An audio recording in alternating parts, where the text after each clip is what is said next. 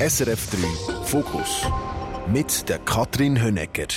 Und mit der stärksten Frau der Schweiz, Jacqueline J. Fuchs. Sie hat mit 40 entschieden, eine neue Karriere anzufangen. Und sie ist eine der Top 10 Bodybuilderinnen der Welt geworden. Der Weg in Muskelolymp, der war hart. Als Frau ist sie verprügelt worden, zuerst in der Szene. Und zu Zeiten der Pandemie ist sie auf einmal nicht mehr im Rampenlicht, sondern mit den Koffern auf der Straße gestanden. Jetzt, mit 53, behauptet sie sich nicht nur im Bodybuilding, sie hat auch die erste Hauptrolle in einem Kinofilm bekommen. In Body Odyssey sieht man sie neben internationalen Stars und mit viel Haut. Es ist nämlich ein Film, wo es um Körperfetisch geht. Wieso, dass es ganze Communities gibt, wo Muskeln erotisch finden, aber auch wieso Muskeln können süchtig machen und wie man eigentlich alt oder älter wird in dem Metier, wo sich alles nur ums Aussehen dreht, das werde ich mit dir heute reden. Ich freue mich, bist du da. Willkommen im Fokus, Jay Fuchs. Hoi Katrin, freut mich, dass ich da bin. Danke vielmals für die Einladung. Ich muss es mega voyeuristisch ganz sehr offen auf den Tisch legen. Kein ich Problem. So gespannt ich kenne dich bis jetzt, ehrlich gesagt, und du bist wahrscheinlich der erste Gast, ich kenne dich mehr von Bildern, wo du nicht wirklich angezogen, sondern eingehüllt in einem Bikini äh, posierst, als so wie du heute. Ich habe mich gefragt, wie siehst du aus am einem Montag? Wenn du einfach irgendwo unterwegs okay. bist. Und ich habe mich gefragt, wie, wie siehst du aus? Und äh, du hast jetzt gerade den Pulli abgezogen und ich sehe natürlich deine Muskeln. Ich habe mich eben gefragt, weißt, muss man das anspannen, dass man das so sieht? Aber bei dir sieht man Muckis, Muckis auch, ohne dass du irgendetwas anspannst. Mhm. Ja, es kommt darauf an, wie groß das sind. also, ja, bei mir sind es natürlich so groß, dass es gerade ist. Auch wenn ich, je nachdem, was ich habe, natürlich. Ist natürlich auch ein bisschen wettertechnisch. Äh, ich persönlich habe es sehr gerne, wenn ich nicht so viel muss anlegen muss. Nicht um den Körper zu zeigen, aber ich fühle mich generell ein bisschen wohler, wenn es wärmer ist. Mhm. Und, äh, aber eben das mit dem Körper zeigen ist ja noch spannend. Also, ich meine, wenn man sich so viel ähm, inner nackt zeigt in seinem Leben, wenn man das ganze Leben eigentlich mit dem Körper arbeitet, äh, wie fühlst du dich dann? Wann, wann gibt es Situationen, wo du dich nackt fühlst? Gute Frage. ähm, eigentlich gar nie. Ja, für mich ist der Körper und Nacktheit äh, etwas Natürliches und ich bin auch so aufgewachsen. Also und äh, was für mich aber wichtig ist, das muss einfach immer mit Klasse und Style verbunden sein. Mhm. Also ich finde es einfach spannend, auch manchmal äh, mh, vielleicht auch zu polarisieren oder mal zu provozieren. Also ist klar. Äh, das habe ich mich eben auch gefragt. Ich meine, wenn du nur in dem Land, ich sage jetzt mal, in der Schweiz erlebe ich das so, dass wenn du nur einen Millimeter abweichst von der Norm, dann wird man schon mal angeschaut. Erlebst du das manchmal? Ja, manchmal, ich lebe das eigentlich die ganze Zeit. Aber ähm, ich denke, da muss man einfach das Mindset haben und genug stark sein, dass man mit dem kein Problem hat. Also sonst macht man das Falsche, finde ich. Also ich bin auch schon früher immer im Fokus gestanden, wo ich äh, Kampfsport gemacht habe, mit blauen Flecken rumgelaufen bin, wo halt das noch nicht so üblich war, dass Frauen vielleicht boxen ähm, für mich ist das, also ich weiß ja, was ich mache und ich, ich kann ja die Wahl selber treffen, mhm. ob ich das will oder ob ich das nicht will. Was kommst du denn für Reaktionen über? Ja, also oft merke ich es gar nicht und Leute, die vielleicht mit mir unterwegs sind, sagen dann so, du, da bist du wieder angeschaut und ich sage, okay, ja, ich habe es gar nicht gemerkt. Also generell, äh, ja, es kommt halt immer darauf an, wie du dich gehst. Also ich bin ein freundlicher Mensch und ähm, ich lache dann zurück oder und die Leute sind dann eher ein bisschen, äh, ich sage jetzt eher verunsichert von mir, weil ich halt einfach dazu stehe. Und ja, ich bin so, wie ich bin und mir gefällt das. Und wenn es Leute stört, ja, dann, dann, eben, dann kannst du ja wegschauen oder ja, jeder, also ich meine, heutzutage ist ja der eine tätowiert, der andere, es hat ja jeder irgendwie etwas Spezielles, also Dein Leben ist eigentlich eine, eine lange Transformation, oder? Du hast dich immer wieder verändert, gerade äußerlich. Erkennen dich Schulgespöntli von früher noch? Ähm, ich glaube schon. Also, also gut, ich habe nicht großen Kontakt mit ehemaligen Schulfreunden. Vielleicht aus den Gewerbeschulzeiten und die kennen mich schon noch, ja. ja. Wer dich hört jetzt am Radio und nicht sieht, der denkt vielleicht nicht gerade als erstes nur an eine weibliche Stimme, sondern an etwas, wo vielleicht irgendwo äh, ja, eher männlich assoziiert ist. Passiert dir das, dass du manchmal aus Versehen wie verwechselt wirst aufgrund von deiner Stimme? Oder ist das, das ein also Thema? Also das ist immer, das ist die ganze Zeit das Thema, ehrlich gesagt. Also wenn ich irgendwo anrufe, heißt mir ja der Herr Fuchs und so, grüezi Herr Fuchs. Und also für mich ist es lustig. Ich weiß, dass ich mich verändert habe, sicher auch stimmlich und ähm, das stört mich nicht. Also ich meine, ich bin gesund und äh, das sind alles dekorative Sachen. Also und ich muss einmal schmunzeln. Also es gibt auch Momente, wo ich dann gerade sage, ja, grüezi, da ist Frau Fuchs, dass die Leute gerade wissen und so. Also ich habe auch schon der Bank angerufen und die haben es mir dann nicht geglaubt. Die haben dann irgendwie noch x Bestätigungen wollen, dass ich da Frau Fuchs bin und ja, aber ich lache darüber. Also das stört mich absolut nicht. Wie und wann hat sich die Stimme verändert? Ja, das ist, das ist langsam passiert in meiner, in meiner Bodybuilding-Karriere. Und äh, wie gesagt, es hat mich nicht groß gestört. Also man weiß, dass man sich verändert, wenn man in dem Level, wo ich bin, Sport äh, macht. Also ich habe da absolut kein Problem. Ich meine, ich kann schwätzen, ich bin gesund. Also ja. Ein Leben lang Sport gemacht, mit zwölf aber schon angefangen Krafttraining machen. Mit zwölf ist so das Maximum an Sport, den ich gemacht habe, ist da der Schulsport und mhm. Gummitwisteln für aussen. So ein so. ja, ja gut, das habe ich. Wieso Krafttraining mit zwölf? Ja gut, das war eine lustige Geschichte. Ich hatte ähm, einen Vater, der hat einen Schießsport betrieben in der Schweiz, also das klassische Armbrustschiessen. Und sein Kumpel ist, äh, hat Hornus betrieben. Also ich bin eigentlich lange in dieser Szene verkehrt. Und dort, wo wir äh, wo das Schützenhaus war, jetzt nebendran ist gerade das Fitnesscenter vom äh, gewesen, ziemlich neu, das riesengroße da in Greifensee. Und mein Vater ist dann dort, äh, ja, der ist fließig dort trainieren, weil er ist wirklich auch sehr sportlich ambitioniert gewesen, neben dem Schiessen und hat mich dann einmal mitgenommen und ich erinnere mich so gut, dass die erste, also das Studio war mit einem roten Teppich drin, mit äh, rote Maschinen, so Luftdruckmaschinen, also voll so oldschool. Ja. Also irgendwann in den 80er und alles ist so ja, poppig gewesen, Ja, ja, es ist einfach so, und ich kann, ich kann es irgendwie, ja, es hat mich irgendwie fasziniert. Also ich eigentlich der erste, so der erste Kontakt mit, mit einem Fitnessstudio. Mhm. Also bist du trainiert, um überhaupt mit deinem Vater schiessen? Vielleicht eben, also er hat Armbrust schiessen, das ist schon mega schwer. Ja, richtig. Also die Teile früher sind wirklich mega schwer gewesen. Also so eine Armbrust, so eine alte, die hat um die 13, 14 Kilo ist die gewesen. Also und ja, ich bin schon, ich bin immer sportlich gewesen und auch eher ein stärkeres Mädchen zu dieser Zeit. Mhm. Und ähm, ja, er hat mich einfach mitgenommen. Also ich äh, wie halt, wie so die Väter so haben in dieser Zeit, äh, man nimmt die Tochter überall auch noch ein bisschen mit. Also, und das habe ich schon lässig gefunden. Also. Ihr sind zwei Schwestern, aufgewachsen in einer Arbeiterfamilie in Dielsdorf, Zürich, aber eben auch viel bei den Großeltern im Kanton Schweiz gewesen. Aufgewachsen eigentlich Schwerzenbach am Greifensee. Das ist so meine meine Jugend habe ich dort verbracht und bin sehr viel im Kanton Schweiz bei meinen Großeltern natürlich. Die haben Bauern dort und ja, ich habe es genossen. Ich konnte dort einmal holen, wobei ich das nicht so toll gefunden habe. Und äh, ja, bin mit Kühen und Schweinen und Hühnern aufgewachsen dort viel. Also, Warum bist du mehrheitlich bei den Großeltern? Hat das irgendeinen Grund gehabt? Äh, meine Eltern haben sehr viel geschafft, natürlich. Und das ist sicher ein Grund, gewesen, warum ich dort auch viel Zeit verbracht habe. Und ja, ich bin auch gerne dort. Gewesen. Also wir sind eigentlich so jedes Wochenende haben wir unser Auto gepackt und dann sind wir zu meinen Großeltern gefahren. Oder eben, wir mussten irgendwie müssen helfen arbeiten dort. Und ja, das sind so ein bisschen... Oder ich hatte Ferien und bin dann dort. Gewesen. Mhm. Ist deine Schwester genauso Sport angefressen wie du? Oder bist du so ein die, die eben mit dem Papi das so teilt? Ja, nein, wir sind eigentlich total verschieden. Also, ich habe auch nicht wirklich Kontakt zu ihr. Also, wir sind wirklich sehr verschieden. Also, und sie ist gar nicht also sportlich. Ich glaube, sie hat im Hundesport ist sie jetzt äh, tätig, aber mehr weiß sie eigentlich von ihr momentan nicht. Mhm. Du hast später eine Lehre als Zuckerbäckerin, Konditorin gemacht. Mhm. Und irgendwann später äh, bist du immer mehr Richtung Kampfsport, einmal noch Türsteherin gewesen. Was ist da dazwischen passiert? Wenn, wie wie, wie hat es den Wechsel gegeben? Also der, der, Wechsel zwischen der Konditorin und der Türsteherin, meinst du?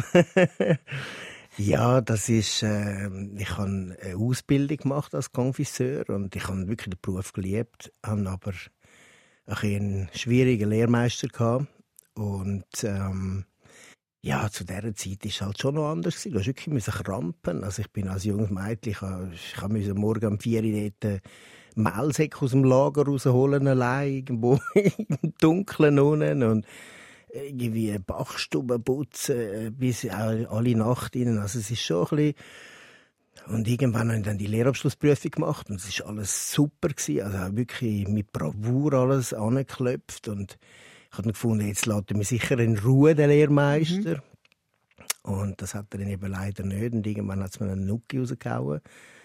Und dann ja, habe ich einfach nichts mehr wissen. Ich habe irgendwann die Schoss angerührt und bin aus dem Laden rausgestürmt. Wirklich mit der Schoss? Ja, wirklich. Also ich habe, ich habe dann wirklich, ich habe einfach wirklich nicht mehr mögen, weil ich habe gefunden, ich habe so viel geleistet da und gebe mir so Mühe. Also ich habe den Laden vorne geschmissen und, und wir haben sehr gute, sehr gutes Klientel gehabt. Also ich habe in Zürichberg haben wir die besten Hotels beliefert mit Sachen und also ich habe es geliebt, den, den Beruf. Also, ja, und das hat mir dann irgendwie den Wechsel gegeben. Ich bin dann wirklich, ja, eben alles angeschmissen.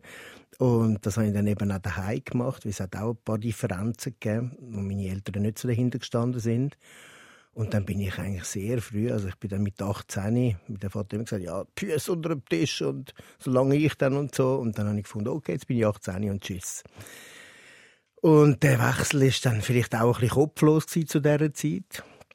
Hatte natürlich keine äh, Unterstützung von meinen Eltern in dem Moment, weil ich selber halt mit dem Kopf durch die Wand bin. Und ähm, ja, hat dann äh, das Schiessen natürlich auch langsam aufgehört, weil ich natürlich keine Unterstützung mehr hatte von meinem Vater. Und ähm, habe dann wieder jobmäßig etwas gesucht und bin dann eigentlich mit Leuten in Kontakt gekommen, die ähm, in der Sicherheitsbranche arbeiten. Mhm. Also auch aus dem Grund, weil ähm, in dieser Zeit war es Hochkonjunktur, die Sicherheitsbranche. Ich weiß eigentlich gar nicht mehr warum, aber da sind die Firmen wie Pilzli aus dem Boden äh, gesprießt. Und dann habe ich dort in einer, habe ich einen Freund dann irgendwann, der in dieser Branche ein Geschäft aufgebaut hat. Und ja, bin dann in Kontakt gekommen mit Leuten, die an einer Tür gearbeitet haben, also in einem Club, in einem Nachtclub. Und hat dann gefunden, wow, das ist cool, schaffst dann nur mit Männern und kannst so, äh, an Zeiten arbeiten, äh, wo andere schlafen sind. Und ich habe dann, es hat mir einfach Möglichkeiten gegeben, um den Sport ein bisschen anders zu betreiben auch. Und ähm, ja, so bin ich eigentlich in Kontakt gekommen, dieser Tür mit Leuten, die Kampfsport äh, betreiben. Mhm. Und das ist dann eigentlich so der, der Einstieg in diese Szene gewesen, wenn man so will, ja. Wo du, ich sage jetzt mal, in die Männerdomäne reinkommst, also man sagt ja nicht umsonst Adonis Körper und der Arnoldismus mhm. gibt es mhm. sogar nach dem Arnold Schwarzenegger. Du bist in eine Männerwelt hineingekommen, mit dem Boxen, mit dem Thai-Boxen, als Kampfsportlerin, als Türsteherin, dann als Bodybuilderin. Wie hast du dich behauptet als Frau in diesen Domänen? Ja, ich Gerade als junge Frau. Ja. ja gut, es hat schon Männer gegeben, die mich dann auch bewusst verprügelt haben natürlich. Und da musst du einfach durch. Also, das ist schon, ist schon heavy gewesen. Also, man hat man dann schon probiert, mm, sagen wir mal so, mich zu brechen, wenn man so will. Also, und zu provozieren. Aber ich bin dort, äh, ja, ich denke, ich bin vielleicht schon ein, ein, andere, ein anderer Schlag von Frau. Sonst hättest du das nicht äh, gedreht. Wie meinst du, ein anderer Schlag von Frau? Ja, wie sagt man es im Kampfsport, gute Qualitäten. ja, ich habe äh, ich schon einen Vater gehabt, der vielleicht auch mal äh, drin gelangt hat. Oder, also wie gesagt, ich, ich komme halt aus einer Zeit, da hast du nicht krampfen, da hast nicht, also das Jammern ist nicht im Vordergrund gestanden. Und das ist, ich habe mich halt immer mit Leistung ähm, ähm, über Leistungen meine, meine Lorbeeren holen, sage ich jetzt einmal. Und das ist dann natürlich ein, ein guter Punkt im Kampfsport. Also, ja.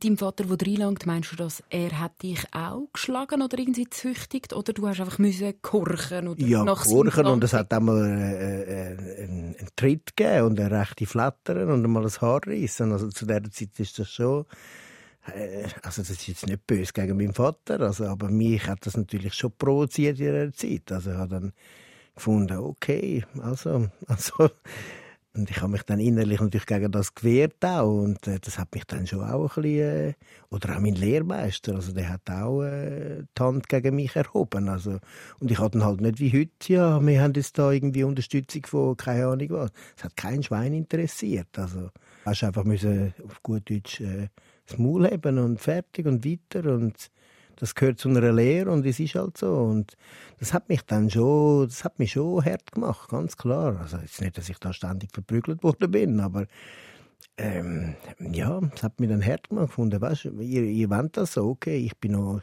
noch eine Nummer stärker als ihr. Also, aber im, im Schlussmoment muss ich sagen, hat es mir sehr viel gebracht. Also, weil ich wirklich, das braucht dann im Kampfsport. Also ich konnte dort die ganze Power können wirklich rauslassen. Das hast du dann 20 Jahre gemacht, Box, mhm. Kampfsport, mhm. Thai-Box-Weltmeisterin bist du mhm. Und dann ist auf einmal das Bodybuilding losgegangen. Mit 39 Jahren bist du Bodybuilderin geworden. Das ist ja eigentlich wirklich wie eine neue mhm. Karriere, oder? Ja, das hat, ja, ja. Also ich habe halt, Kampfsport ist halt so, hast halt so das Verfallsdatum als Kämpferin.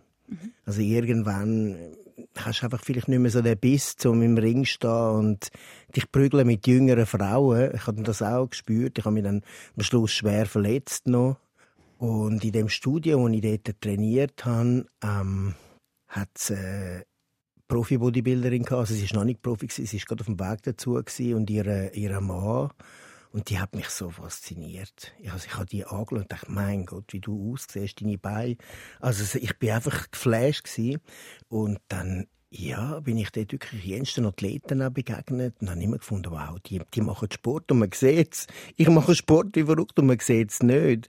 Das hat mich irgendwie, das hat mich immer ein bisschen gebissen. Ich habe immer gefunden, wow, ich finde das so schön. Und du, muskulösen Körper hast, du hast Leggings an, du hast ein knackiges mhm. Füdli und ja, ich mache Sport den ganzen Tag. Bei mir siehst du aber okay, sie, sie ist, ist äh, wie soll ich sagen, sie hat Kondition, aber du siehst nicht auf den ersten Blick, wie sportlich ich mhm. bin.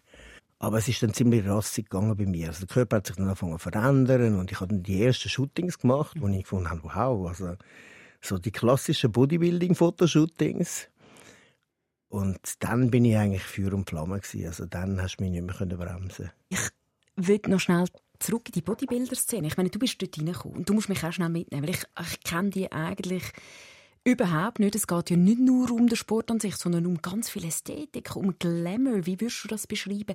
Wie ist das in dieser Szene, wenn du da gehst, posen und anstehst? Ja gut, die Szene hat sich auch verändert in dieser Zeit, aber ich mich hat halt immer so die Oldschool-Szene, äh, so Venice Beach, Gold's Gym, so die alten, schönen Bodybuilder und auch Frauen, die, also die Zeit hat mich wahnsinnig inspiriert. Also Alanda Murray zum Beispiel. Ich habe einmal im Fitnessstudio geschafft, wo die Bilder von ihr an der Wand sind. Ich habe gefunden, mein Gott, wenn das Bodybuilding ist, ich will das.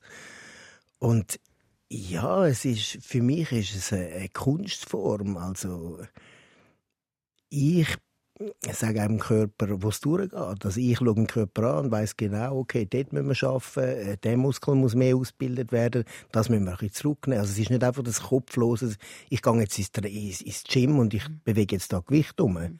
sondern es ist eigentlich wirklich ganz gezielt, dass du ähm, deinen Körper äh, formen, wie es du gerne willst oder wie es verlangt wird auf einer Bühne. Mhm. Es, was für Eigenheiten gibt es? Also ich meine, wir haben gerade vorher schnell über deinen Morgen geredet. Äh, du bist jetzt im Moment wieder in der Muskelaufbauphase. Da mhm. Eiklar, Pancake, was hast du gemacht? Ja genau, also Eiklar und Haferflocken. Mhm. Ähm, und noch ein bisschen Öl dazu habe ich genommen. Aber das ist unspektakulär. Also ich habe Völlig unspektakulär. Von, anderen Sachen. Also, aber eben, es gibt schon so Eigenheiten in dieser Szene, wo eben du 10 Liter am Tag könntest trinken, wenn es muss sein ja, Oder auch wirklich klar, ein ganzes Uhr im Kühlschrank hast, etc. ja. Äh, kannst du ein bisschen aus dem Nähkästchen erzählen? Was sind denn so... Ja, also gut. Äh, du musst natürlich gewisse Diäten einhalten, das sind gewisse Prozesse. Also du hast, mein Prozess jetzt ist eigentlich das Ziel, dass ich Muskulatur aufbaue, weil ähm, in der Zeit, wo man in die Diät geht, tut man natürlich auch wieder ein bisschen abbauen. Mhm. Und in der Aufbauphase ist es natürlich so, dass man einen gewissen äh, Kalorienüberschuss muss haben aber so viel, dass eigentlich du das gar kannst verwerten und nicht fett wirst. Weil das Ziel ist eigentlich von mir ein qualitativer Aufbau.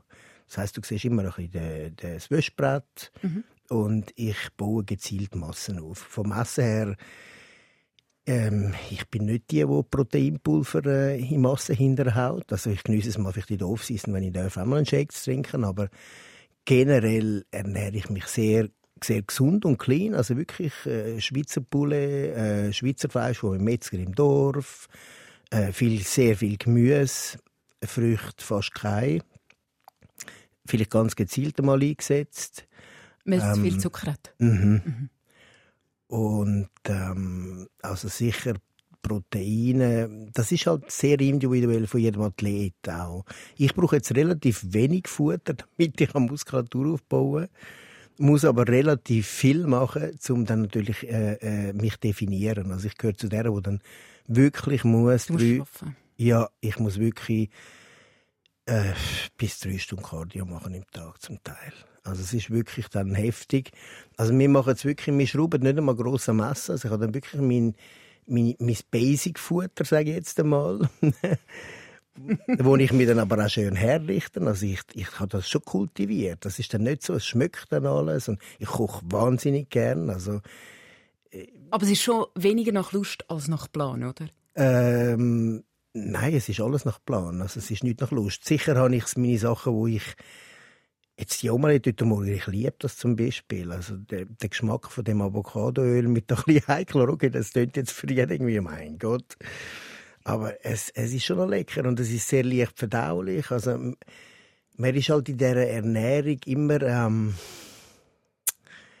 ja, man ist sehr belastbar, weil, weil man lässt das halt, man, man lernt seinen Körper kennen und ähm, mich fasziniert das wirklich, was man kann machen mit der Ernährung. Also ich, ich verhindere so natürlich auch sehr viele Krankheiten. Mhm. Oder? Also ich, ich, ich informiere mich sehr, was ich esse. Also ich will nicht das Eiklar zum Beispiel vom chinesischen Huhn oder Mhm. Also ich schaue schon, dass ich wirklich ähm, äh, hoch... Ja. Wir haben bei der Sendung SRF Einstein ein Muskelexperiment gemacht. Ich habe mhm. selber probiert, Kraft aufzubauen. Wir haben verschiedene Trainings ausprobiert. Mhm. Super individuell. Mhm. Und eben, wie du sagst, jeder Körper reagiert komplett anders. Die einen gehen jeden Tag völlig viel machen mhm. und sie bauen einfach nicht auf. Bei den anderen macht es Boom.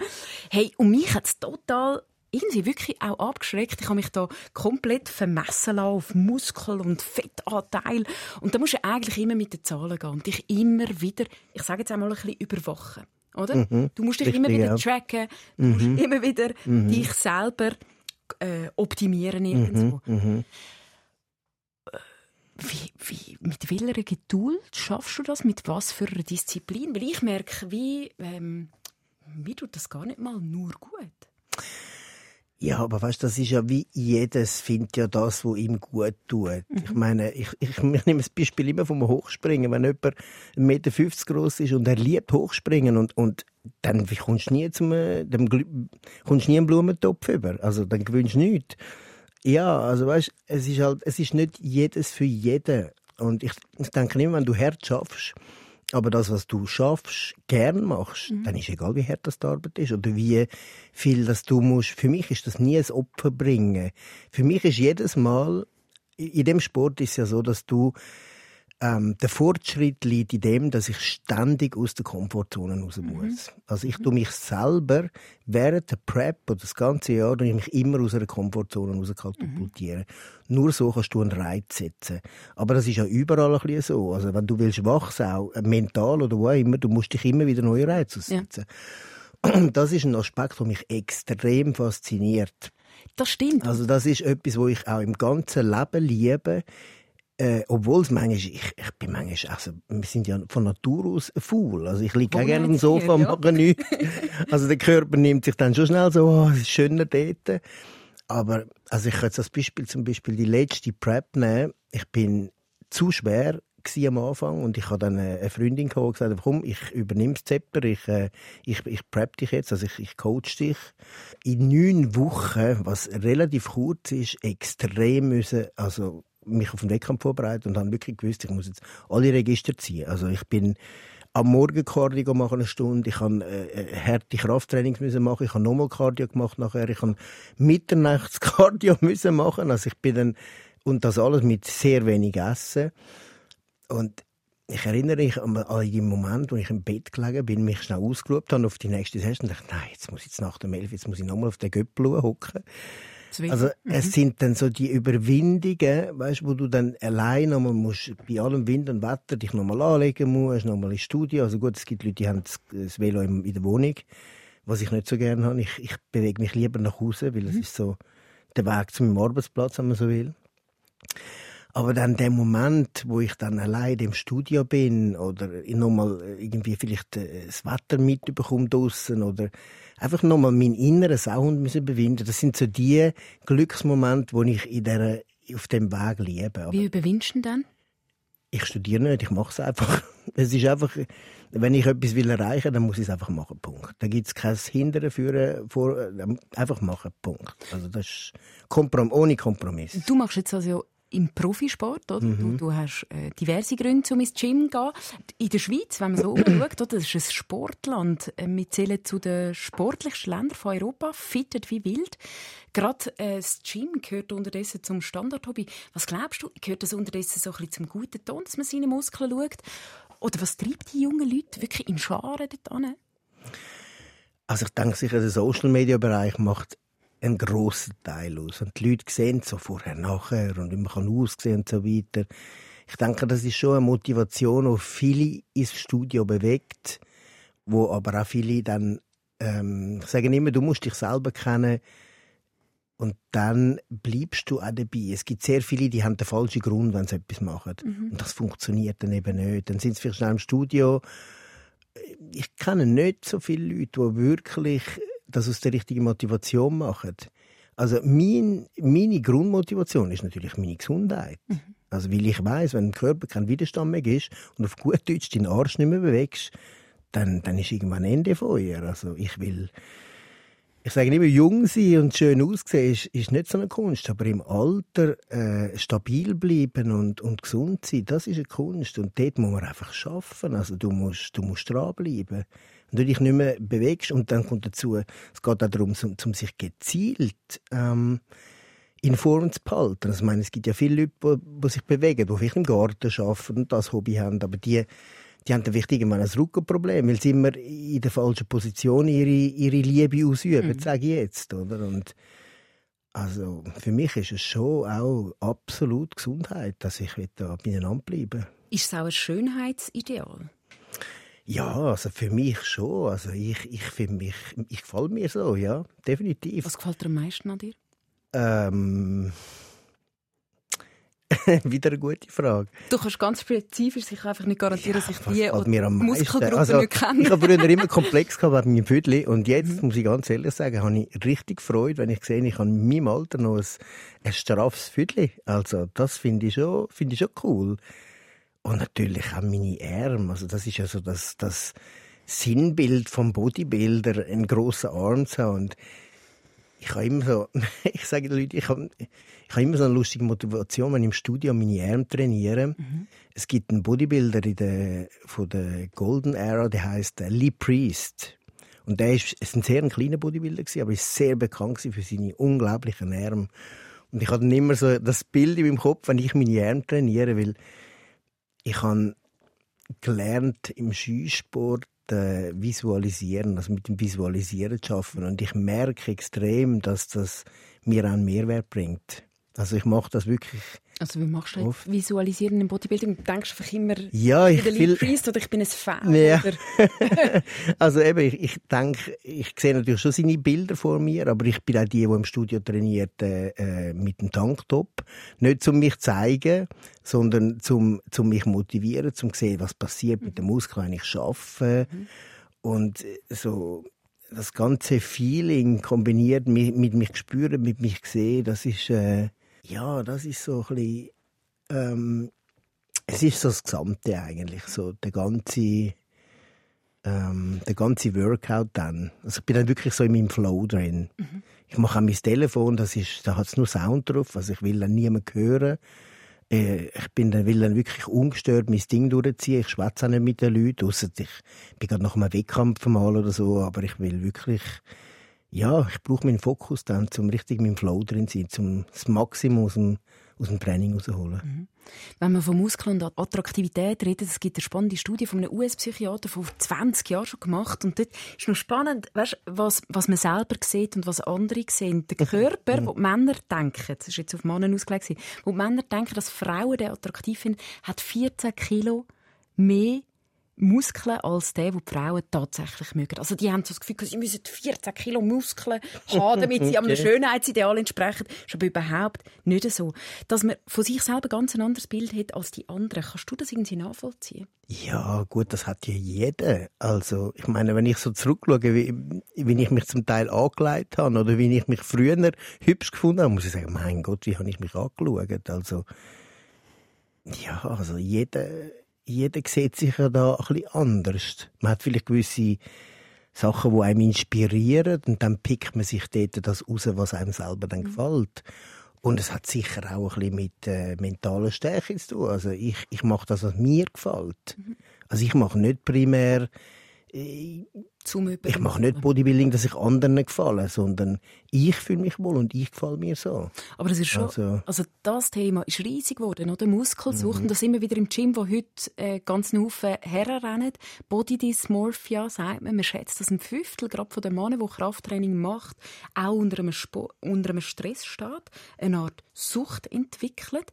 Wann glaubst du, wird aus Liebe zu der Kraft und zu den Muskeln eine Art Sucht? Oder bist du da schon mal in die Nähe gekommen? Kannst du das irgendwie nachvollziehen, dass man manchmal einen Reiz hat, so wie, dass man es eben nicht mehr spürt, wo die Grenze ist? Ja, ich denke dann, wenn es einfach für jemanden nicht mehr gesund ist. Also, aber das zeigt sich ja dann. Kompensation. Ja, es,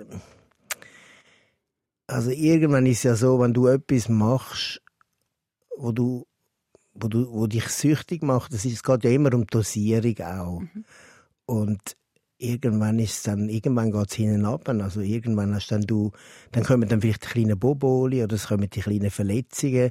Wenn jemand äh, im Alltag seine Probleme hat und das probiert dann dort, äh, also, äh, äh, dort das Ganze äh, auszugleichen und zu holen, also schlussendlich funktioniert es nicht. Weil, wenn man mit der Weiterentwicklung macht, jetzt gerade speziell muskulär oder sportlich, da ist der, ähm, der Faktor Erholung ein riesengroßer Part. Mhm. Also, und ich muss ehrlich sagen, ich hatte auch meine Phase gehabt, ganz klar, wo ich zu viel gemacht habe. Ich habe das Gefühl gehabt, wenn ich jetzt in die Studie gehe, dann, dann bin ich gerade fett geworden. Also, ich hatte schon auch diese Phase gehabt. Wie bist du aus dem rausgekommen? Ja, das sind einfach die Lernprozesse gewesen, wo ich dann selber gesehen habe, wenn ich jetzt mal krank bin, zehn Tage, ich komme ins Studio und alle sagen, du siehst besser aus als vorher. Ich habe mir dann schon angefangen, Gedanken machen, warum das, das so ist. Und ich habe dann selber auch wirklich Erfahrungen gemacht, ganz klar, dass die Erholung äh, mental und körperlich einen Mehrwert äh, bringt. Mhm. Also, weil, weißt, wenn du jahrelang Diät machst, jahrelang Sport, dann kannst du nicht von einem auf den anderen, äh, wenn du einmal ein Cardio machst, irgendwie fett werden oder schlecht aussehen. Mhm. Das, das ist ja unmöglich, aber das musst du natürlich auch zuerst begreifen. Und ich sage immer, der, äh, dass du selber etwas verstehst, da hat halt jeder sein, sein Zeitfenster. Also die einen verstehen es gar nie und andere, andere begreifen es irgendwann dann einmal. Mhm. Aber wenn du es nicht begreifst, dann ist es irgendwann äh, ein Schuss hinten raus. Also dann, ja, es kommt nicht gut. Was ich bei dir rausgehöre, ist, dass alles auch wie ein Reifeprozess war, oder? Also deine Mentalstärke ist irgendwie auch mitgewachsen, neben dem, dass du eben von grossen Zeitungen betitelt worden bist als die stärkste Frau der Schweiz. Und natürlich ist es auf Muskeln gegangen, aber irgendwie hast du auch mental permanent an dir geschafft. Weil du hast mir gesagt im Vorfeld, hey, ich weiß, wer ich bin. Und du hast es jetzt ein paar Mal betont. Und das finde ich spannend. Das, ist, das scheint dir auch etwas Wichtiges zu sein. Was glaubst du, in welchen Momenten in deinem Leben hast du gewusst oder herausgefunden, wer du bist? Ja, in den Momenten, wo, ich, wo es mir am schlechtesten gegangen ist, ganz klar. Also, ich hatte ein paar Mal den Moment, wo mir der Boden unter den Füßen weggezogen worden ist. Zum Teil sind es vielleicht Mannengeschichten gewesen, das war noch harmlos äh, Der krasseste Moment war natürlich bei mir, wo ich, wo ich wirklich finanziell alles verloren habe. Also, sicher ein Punkt auch von mir, ein bisschen Dummheit gewesen, oder Naivität, aber es ist natürlich alles miteinander zusammengekommen in dem Moment und äh, wenn du dann wirklich mal vor dem Scherbenhaufen stehst und du weißt, du bist in der Schweiz und hast nichts mehr, du stehst wirklich mit dem Koffer auf der Straße, hast nur noch gerade das andere Zeug schon eingelagert oder hast es gar nicht mehr bekommen. Und dann fängt man sich dann schon ein bisschen an Gedanken machen. Dann, und ich habe mir immer gesagt, mein grösstes Gut und mein, mein Reichtum, das habe ich schon bevor, vor dieser Situation gesagt, ist einfach meine, meine Gesundheit und, und mein, mein Innere. Und das nimmt dir nie jemand weg. Und darum ist mir das immer so wichtig, in der schlimmsten Phase vom Leben immer, immer zu meinem geistigen und zu meinem körperlichen Zustand zu schauen, weil ich gewusst, du, dann schaffst du halt. Mhm. Dann nimmst du halt den Finger aus dem Arsch. Dann musst du halt mal kreativ sein. Und ich bin dann weder versichert noch sonst etwas gewesen. Und was ja, hat dich genau in diese Lage gebracht? Also ich weiss, es war eine Pandemie gewesen, oder? Die Scheinwerfer sind wie aus auf der grossen Bühne, nicht mm, wirklich weg. Nein, es war schon ein bisschen vorher. Gewesen. Also es ist... Äh, es sind eigentlich so junge Typen gewesen, die mir sehr viel versprochen haben in Bezug auf, auf äh, Sponsoring und so weiter und der Bodybuilding-Sport ist extrem teuer. Also du musst wirklich Eben, tief in die Tasche. Ja, ja, du musst also, wie können finanzieren. Ja, und dann musst du nebendran natürlich funktionieren, arbeiten, wobei das eben genau die Schwierigkeit ist. Also wenn du 100% bei den Profis willst, top, top aussehen und du 100% das willst schaffen willst, das beißt sich wirklich ziemlich. Ja. Also das ist... Du willst jetzt nicht in die Bachstube und nebenzu noch das? Ja, ich habe schon auch Jobs gehabt, wo ich, wo ich 100% geschafft habe und also aber eben, ich habe mich entschlossen, du, ich will gerne jetzt mal das Profi-Ding durchziehen. Ich habe dann wirklich Leute gehabt, die gefunden haben, wow, cool, oh, Jay und so. Und ja, wir supporten sie.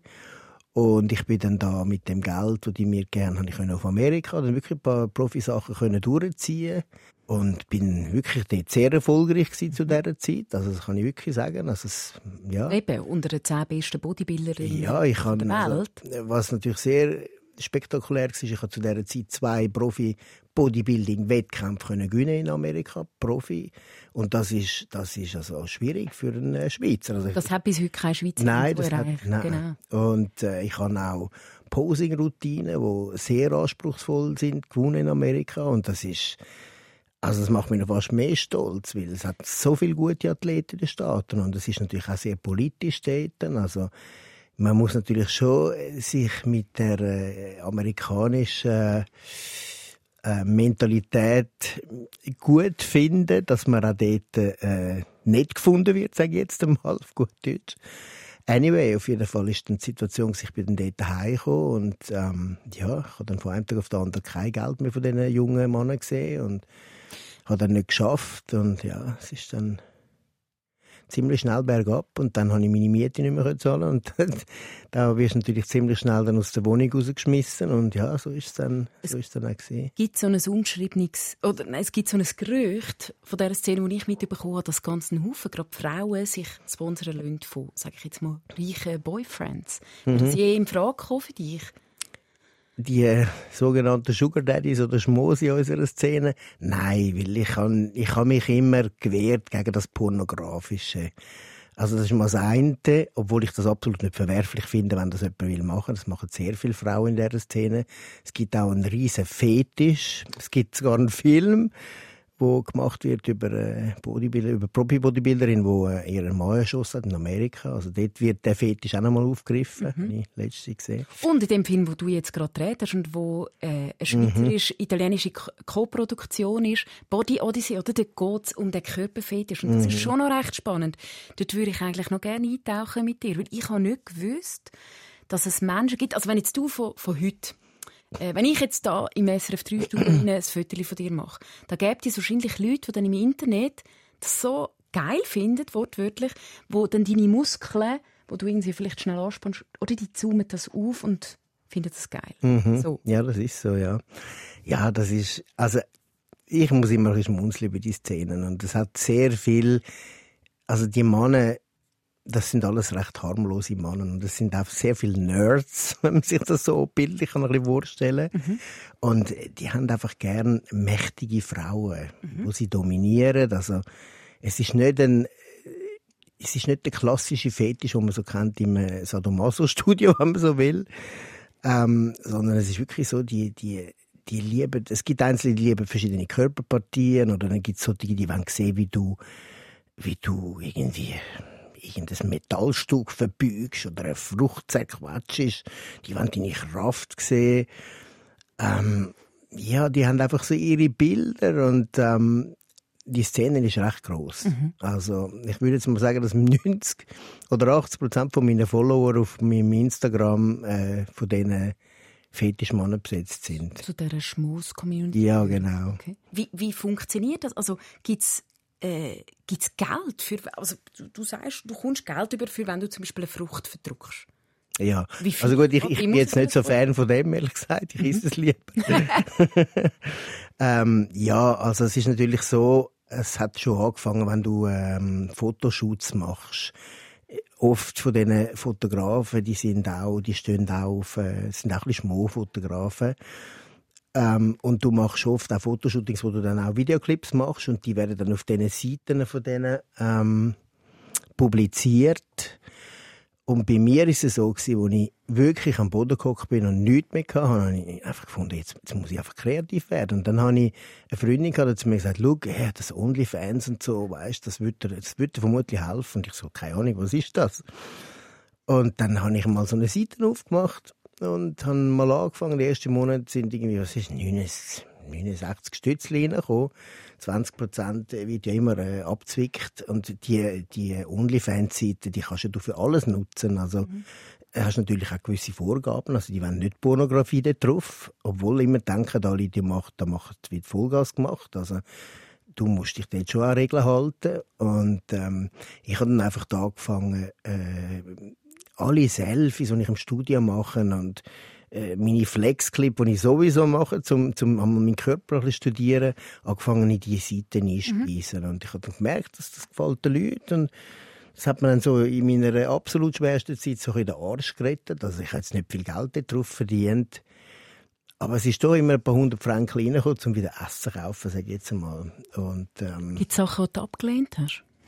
Also ich würde nie etwas Pornografisches machen. Also nichts, nichts Klebriges und, oder kein Sex mit irgendwelchen Leuten, weil das, das ist für mich, also ich finde, ich wenn er so ein mache, okay, aber für mich ist das nie in Frage gekommen. Nie. Es ist auch noch spannend, weil du hast jetzt das beschrieben, es sind für dich Gesundheits-, ästhetisch, äh, Attraktivitätsgründe, äh, Gründe, wieso mhm. du das machst.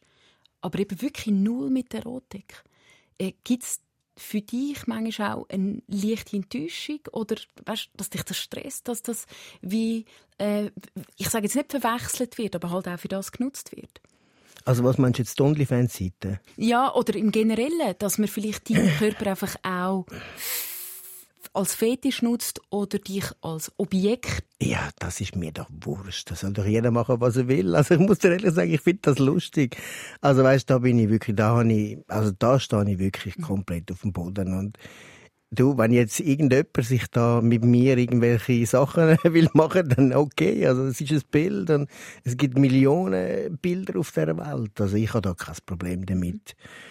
Ich ich für mich, wie gesagt, ich weiß, was ich in den Social Media pflanze und ich kann hinter jedem Bild stehen, das da drin ist. Mhm. Und ähm, auch wenn es mal oben ohne ist, also ich bin auch in anderen TV-Shows mal bin ich das erste Bild, das präsentiert dann so ein ohne Bild gewesen. und ist aber einem Top-Fotograf Also ich, ich habe da kein Problem. Oder auch im Trailer von meinem neuen Film Body Odyssey siehst du mich auch schon äh, äh, nackig. Also mhm und sehr provokativ. Und nein, also wie gesagt, ich, ich kann wirklich hinter allem stehen. Aber für mich wäre es nie in Frage gekommen, wenn jetzt irgendwie jemand sagt, oh, ich will da mit dir äh, ein Nummerli schieben und so, ich gebe dir das und dann sage ich, weißt du was, Palting holen.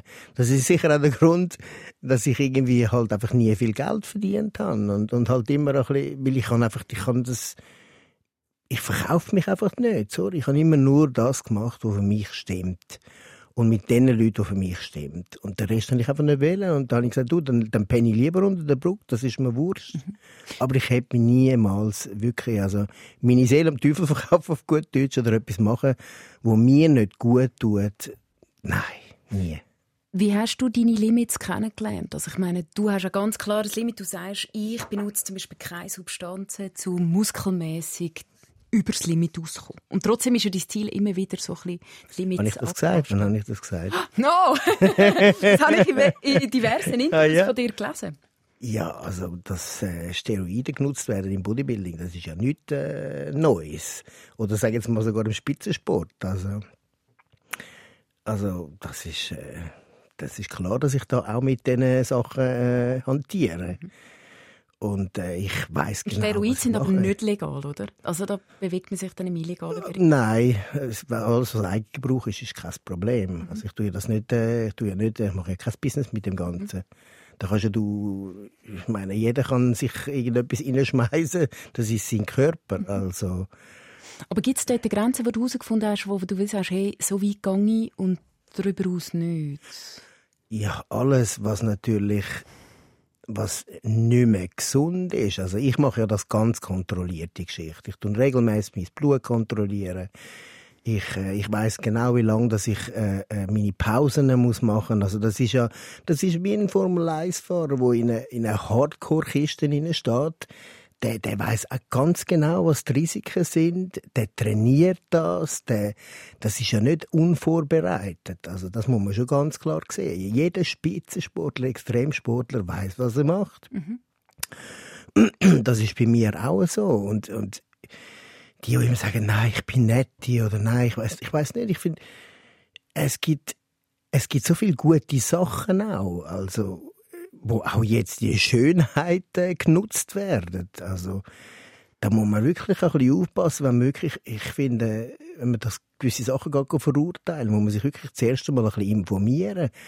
Und ich meine, die ganzen Limits, schau mal das ganze Leben an. Ja, überall werden die Limits gesprengt. Wo, du, wo hast du das Gefühl, begegnest du Vorurteil?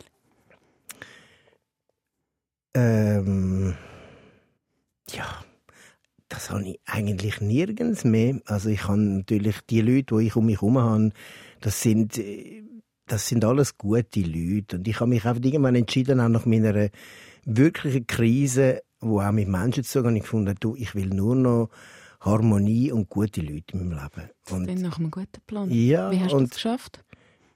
Ja, ich habe einfach konsequent angefangen entgiften, sage ich jetzt einmal. Also, ähm, da musst du einfach, ja, da musst du einfach wirklich dich spüren, da musst du sehen, du, du tust mir gut und, du, und ich dann einfach alles, was mir nicht gut wird bei mir ziemlich schnell entsorgt. Mhm. Also ich will, wie gesagt, ich verurteile ja selber auch niemand. Also jeder kann, ich finde, wir sind alles freie Menschen und, und das ist mir so wichtig und das will ich auch leben und das, äh, das gebe ich auch weiter. Also hat dir dein Job immer gut da oder hat es Momente gegeben, wo du überlegst, hey, jetzt hänge ich alles am Nagel, ich gehe wieder zurück in irgendeinen 0815 Ja, also Job, also ich meine, das ist ja inzwischen nicht mehr ein Job für mich, sondern mein Lifestyle und das würde ich nie an den Nagel hängen. Also es, es gibt viele Leute, ich muss einmal schmunzeln, schauen mich an und sagen, ja, hörst du jetzt auf? Und sage ich, was höre ich auf? Ich, ich würde niemals aufhören. Also ich, ich mache vielleicht keinen Wettkampf mehr. Vielleicht ist das Jahr, so wie es ausgeht, meine, meine letzte äh, Season. Ähm, aber das hat ja nichts damit zu tun, dass ich würde, äh, de, de, meinen Lifestyle aufhören Also mhm. ich habe einmal, als ich lange beim Kaiser geschafft habe, also das ist ein wunderbarer Mensch für mich, auch ein, ein Vater und ich bin sehr viel mit ihm spazieren. Und dann hat er einmal am Spaziergang zu mir gesagt, weißt im Tramli sollte man eben genau nicht für die älteren Leute aufstehen, sondern jetzt noch durchs Tramli durchjagen. Und, und weißt, der Mann hat so eine unglaubliche Ausstrahlung und das ist mir so geblieben. Und ich gehe mit so vielen Sachen von ihm im Herz durchs Leben durch und ich sage, er hat recht.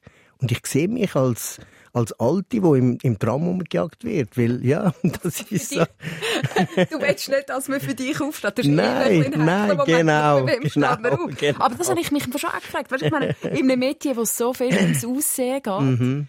ähm, das ist das ist doch manchmal auch hart, wenn du merkst, hey, das Aussehen und sorry, das bringt das Alter einfach mit sich, ob du im Tram rennst oder nicht. Es ist ein Zerfall, oder? Und es absolut, ist ein Verlust absolut, von ganz vielen absolut. Sachen. und auch wenn du mit 53 so top aussiehst, weißt, wie, wie bereitest du dich auf das vor, dass du sagst, hey, ich muss, ich, oder bereitest du dich überhaupt auf das vor? Ja, ich bereite mich die ganze Zeit auf das vor, wie wir alle. Also ich stehe, ich stehe auf am Morgen, ich pflege mich, ich, äh, ich habe auch meinen Schönheitsdoktor, der mich mit Botox rumfummelt. Also ich pflege meine Haut. Äh, ich merke auch, ich bin nicht mehr 20, ganz klar. Und, und äh, habe auch zum Teil nicht mehr die Kraft, wenn ich sehe, wenn es junge Mädchen aus dem Studium denke, Heimatland, die, die bin, aber ich bin auch so gewesen. Ich muss jetzt halt vieles einfach klug machen auch. Und ich muss ja auch nicht mehr so Massen aufbauen. Also ich habe das Glück, dass ich so klug trainiere. Also das funktioniert wunderbar noch. Aber eben, du musst anfangen umdenken, ganz klar. Und das mit dem Zerfall, ja, ist klar. Ich, Macht es dir Angst? Nein, Angst nicht. Aber ähm, ich denke, wichtig ist, dass man nicht nur an seinem Äußeren arbeitet, sondern wirklich seinen, seinen Geist pflegt.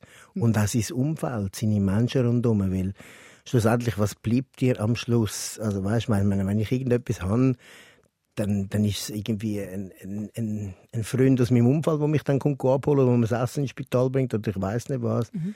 Also ich kann, mir ist viel mehr bewusst geworden, die Menschen, die rund um mich herum haben, dass ich wirklich denen muss schauen. Mhm. Und äh, ja, ich denke, dort habe ich sicher mich extrem verändert. Also ich bin da sicher früher ein Egoist und habe das nicht so gesehen und ja, bin, bin blinder unterwegs gewesen. und jetzt äh, bin ich ganz klar viel mehr, also ja, die, die, das Umfeld am Pflegen, ja. Du hast ja immer wieder auch an Filmprojekten mitgeschafft, äh, in Musikclips wie geschafft, in mhm. Kino, Film, Fernsehproduktion mhm. und jetzt hast du die erste Hauptrolle mit 53 fast, hast die erste Hauptrolle in einem Kinofilm. Mhm. Hey, wie war das für dich?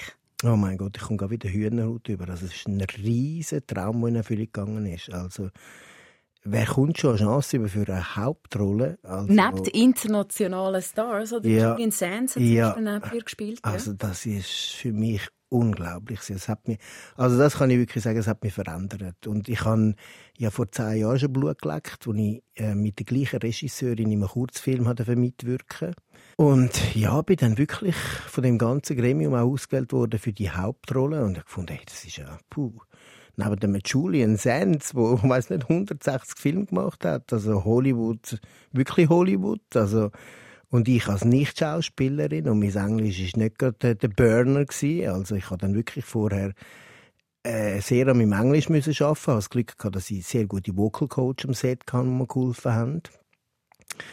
Und habe dann wirklich, also jeden Tag, drei Monate lang, 17 Stunden geschafft für den Film. Also ich bin auf Diät gewesen. Also ich bin wirklich mit einem geschredderten Körper. Ich habe morgen um vier bin ich zuerst ins Studio und habe äh, auf dem Crosstrainer morgen um vier ähm, ist alles in der Corona-Zeit Das hat natürlich nochmal erschwert, oder? Ähm, bin da im Studio trainieren morgen früh und habe da meine Lines gelernt auf dem Crosstrainer. Und dann ist äh, ins äh, Hotel zurück, schnell ein bisschen Breakfast und dann haben sie mir ein Set geholt, den ganzen Tag am Set und ich das erste äh, wieder ins Studio gesäckelt, oder? Und ja, also es ist dann, und dann nochmal die Lines gelernt, bevor ich gepauset habe. Also es war also schon heftig. Gewesen. Also, also da muss ich wirklich sagen, also dort bin ich wirklich als Limit, als Limit von meinen Kräften. Definitiv. Aber es hat mich mental extrem viel weitergebracht und ja, ich wünsche, also jetzt wünsche ich mir nichts mehr, als wieder in einem Film mitwirken. Ein Film über Körper, mhm. Fetisch auch über Kontrolle mhm. vom Körper äh, sehr ein intensiver Film. Body Odyssey heißt er, ist eine schweizerisch-italienische Produktion. Ich habe euch den Link zum Film auch in den Shownotes mhm. verlinkt. Es gibt sicher noch eine Premiere in der Schweiz. Ich habe jetzt das Einstein-Experiment gemacht zum Kraftaufbau, Muskelaufbauen. Das sieht man übrigens auf Play SRF. Was für einen Rat würdest du mir geben, so einer halbsportlichen Schweizerin, die ab und zu mal Kraft macht, dann sehe ich wieder den Sinn nicht dahinter und dann will ich wieder einfach nur etwas Lustiges machen? Ähm, dass du schaust, dass du eine gute Ernährung hast und vielleicht das, was du machst, das Wenige, was du machst, vielleicht regelmäßig machst. Das nehme ich mit. Danke für das Gespräch. Danke auch.